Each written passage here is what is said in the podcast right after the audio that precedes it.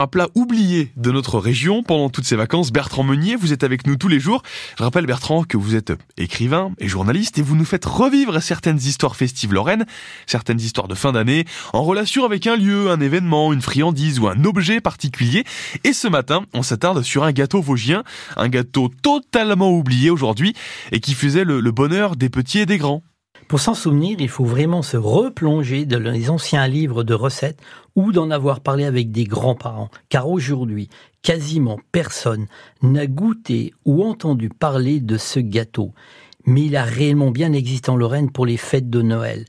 On l'appelait le coigneux. Ce gâteau, à forme particulière, était fabriqué exprès pour Noël et il était d'usage que les parrains et marraines l'offrent à leurs fillettes le 25 décembre comme guise de dessert. On ne trouvera pas sa définition dans un dictionnaire quelconque, mais son appellation viendrait de l'allemand Kuchen, signifiant gâteau.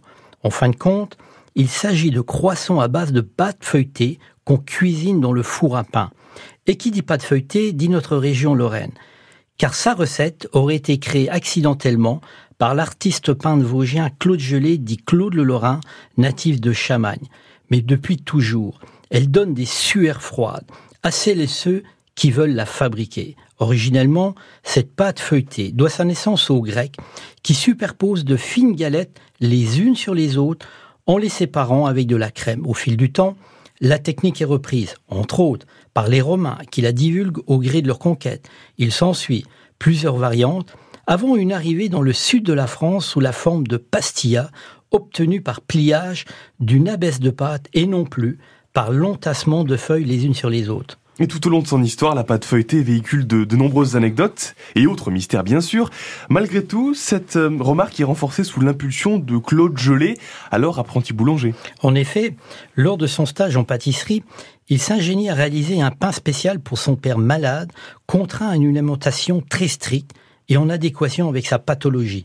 Aussi, confectionne-t-il une boule de pâte à pain en intégrant des morceaux de beurre? Le résultat n'est pas probant.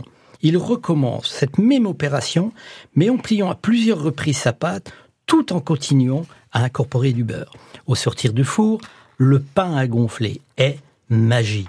Une fois ce pain coupé, de multiples feuillets apparaissent, sans le savoir. Claude Gelé aurait inventé la véritable pâte feuilletée. Parti ensuite à Rome en Italie pour découvrir la peinture et où les pâtissiers sont estimés, Claude Gelé continue à fabriquer sa délicieuse pâte dont les générations suivantes, surtout des historiens, lui ôteront la paternité. Quoi qu'il en soit, la plus célèbre ambassadrice lorraine de la pâte feuilletée, Marie Lesinska, fille du duc Stanislas, qui demande à son pâtissier de créer une bouchée à la reine pour retrouver les faveurs de son mari volage. Plus tard, le célèbre pâtissier Antonin Carême s'exclame en voyant cette pâte gonfler dans le four en disant qu'elle volait au vent. Ainsi est né ce délicieux mets, le vol au vent. Et nous, Bertrand, on reste bien les pieds sur terre et nous vous proposons de gagner la bande dessinée Nancy, capitale des Ducs de Lorraine. C'est votre bande dessinée, Bertrand. Et pour la gagner, cette, euh, cette bande dessinée à mettre au pied du sapin ou à découvrir, il faut répondre à cette question. De quel roi de France Marie Lesinska est-elle l'épouse? Est-ce Louis euh, Louis XVI ou Louis XV Louis XVI ou Louis XV On attend vos propositions au 03 83 pour euh, gagner cette euh, BD Nancy, capitale des Ducs de Lorraine. 03 83 36 20 20.